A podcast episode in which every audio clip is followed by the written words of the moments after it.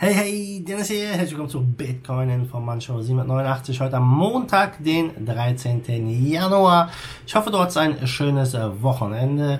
Und ja, am Wochenende ist ja nicht viel passiert, preismäßig. Und wir gucken uns mal an, ja, was äh, jetzt ansteht. Denn einer sagt, Ethereum wird Bitcoin schlagen, und zwar in den nächsten zehn Jahren.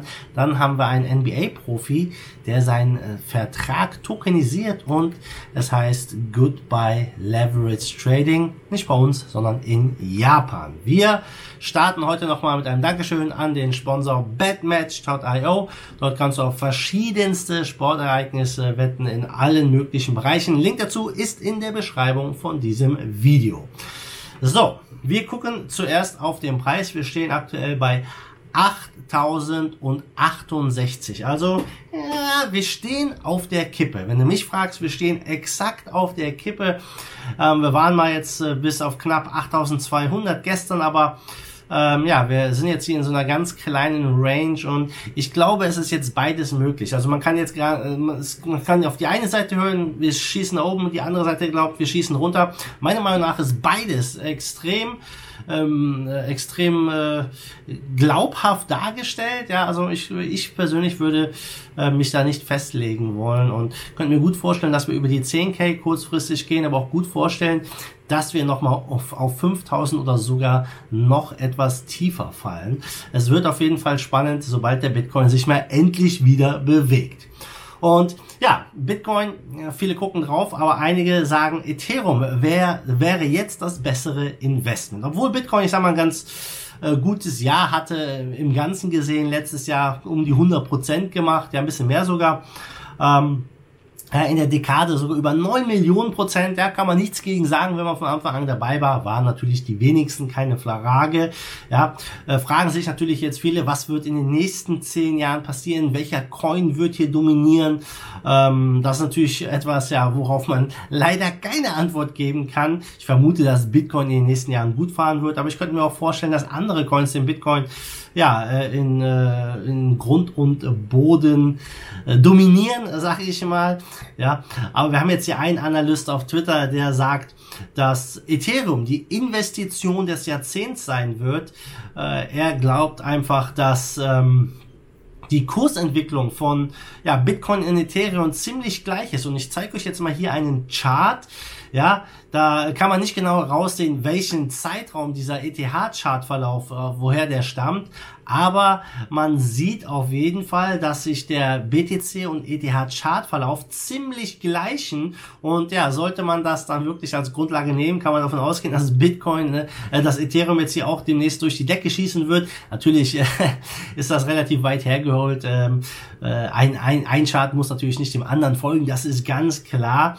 Aber die Kursverläufe, die passen wie die Faust aufs Auge, äh, sind fast fast identisch und ähm, natürlich ist das etwas, ja, was viele Ethereum-Leute gerne sehen, so ein Chart, keine Frage. Dann ähm, glaubt man hier wirklich, ja, dass äh, Ethereum nach oben gehen kann. Und ich sag mal, Ethereum hat Chancen, gar keine Frage, ähm, aber Ethereum befindet sich auch in einer schwierigen Phase. Es wird immer wieder ja versucht, äh, Updates durchzupushen, vor allem das Serenity, ähm, was meiner Meinung nach ähm, ja, ich weiß ja jetzt nicht so mega viel darüber, wie schwierig das wird, das letztendlich äh, ins Mainnet zu bringen und das äh, Ethereum 2.0 damit zu starten, aber ich glaube, es wird noch einige Zeit dauern, vielleicht sogar mehrere Jahre. Und bis dahin herrscht bei vielen auch Unklarheit, ähm, was sich ja auch ein bisschen im Kursverlauf widerspiegelt bei Ethereum, da tut sich ja nicht so mega viel. Bitcoin, ja, steht technisch eigentlich stabil da, wobei äh, die Skalierung von Bitcoin auch hier enorm, enorm hinterherhängt, also hat sich meiner Meinung nach nicht viel getan. Ihr wisst es ja, äh, von Lightning bin ich ja jetzt nicht so der große Fan. Aber nichtsdestotrotz wird es sich zeigen, ja, was hier äh, ja, in den nächsten zehn Jahren bessere Renditen bringen wird, besser laufen wird. Was glaubst du? Ethereum oder Bitcoin? Ich werde mal eine Umfrage hier rauf machen. Ähm, oder hier, ich vergesse es immer, links oder rechts. Hier poppt das die Umfrage ein. Was glaubst du, ist in den zehn Jahren ähm, besser? Bitcoin oder Ethereum? Würde mich mal interessieren. Ja, dann gucken wir rüber nach Amerika in die NBA. Die Basketballprofis, ja, haben jetzt natürlich auch schon, man hat immer wieder gehört, in Coins investiert, aber wir haben jetzt Spencer Dinwiddie, ein Basketballprofi, für die Brooklyn Nets spielt er und der startet heute seinen eigenen Krypto-Token, wo er eine Teilhaberschaft an seinem Spiegel, äh, seinem Spielervertrag verbrieft. Und äh, das Ganze kommt jetzt ja, heute auf den Markt. Ähm, äh, sehr, sehr spannende Geschichte, wenn du mich fragst.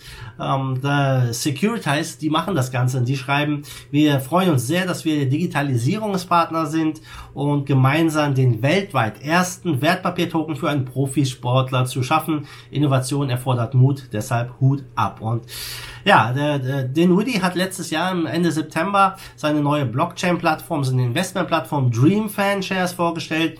Die dient als Grundlage für die Tokenisierung von Spielerverträgen und ja, soll letztendlich Fans ermöglichen, äh, in ihr Potenzial, in ihren Lieblingsspieler zu investieren. So heißt es in der Pressemitteilung. Und äh, ja, da kommt jetzt der eigene Token raus. Ich sag mal, wenn das erfolgreich wird, könnte das natürlich einen Hype auslösen und äh, viele weitere Profis könnten hier ja diesen Weg gehen. Und die Frage ist natürlich, warum macht man sowas kein, ganz einfach?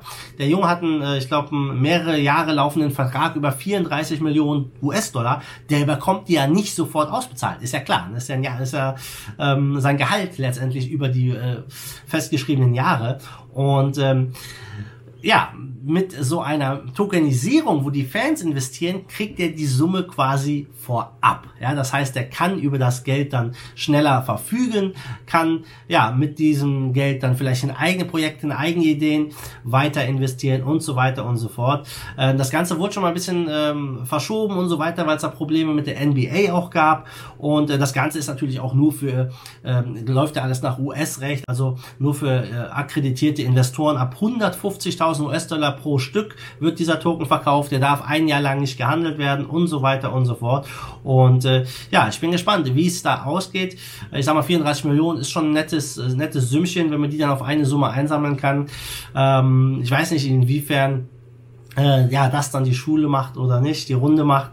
Aber Tatsache ist, dass die NBA das nicht so toll fand und ähm, die haben da ja auch schon mal mit gedroht, seinen Spielervertrag aufzulösen und so weiter und so fort, aber das scheint jetzt vom Tisch zu sein. Die scheinen sich irgendwie zu geeinigt zu haben. Ob das jetzt auch andere Spieler dann machen, ich denke, das wird von dem Erfolg dieses Tokens abhandeln, äh, abhängen, aber mega, mega spannend, was da gerade geht. Jo, gucken wir rüber nach Japan. Die sagen Goodbye Leverage Trading. Und ja, Margin Trading, Leverage Trading, sei es Bitmax, Bybit und wie sie alle heißen, äh, wo man ja Coins, Bitcoin und andere Coins mit teilweise einem Hebel von 125x handeln kann. Ja, das soll demnächst ein bisschen Einhalt geboten werden. Es gibt einige Länder schon äh, weltweit natürlich, wo das auch schon verboten ist und so weiter und so fort. Du musst dir das vorstellen, wenn du jetzt 100 Dollar hast mit einem 100er Hebel, hast du 10k quasi im Trading. Ähm, das bedeutet natürlich, wenn der Kurs sich minimal bewegt, dass äh, das ja auch in die falsche Richtung bewegt, dass sein gesamtes Kapital, aber in dem Fall 100 Dollar, relativ schnell weg sein können. Also es ist High Risk und wenn man sich die Statistiken anguckt von diesen Leverage Trading Plattformen, über, ich meine, es sind über 90 Prozent der Leute verlieren da Geld. Also es ist es ist Gambling, kann man schon sagen, mit einem größeren Hebel zu handeln, keine Frage. Wenn man damit spielen will, zocken will, hey, keine Frage, macht natürlich Fun, ja, ist ein großes Casino, wenn du mich fragst, aber äh, es ist mega beliebt. Ja, 2009 2019 war es ein mega, mega beliebtes Margin Trading. Die haben unglaubliche hm, Volumen, die sie hier fahren und ähm, oft ist es einfach auch unreguliert, keine Frage. Bitmax, Bybit, man äh, braucht kein KYC und so weiter und so fort. Und Japan will dem letztendlich jetzt entgegenwirken. Äh, die sagen, wir wollen, dass, dass es maximal 2x gibt.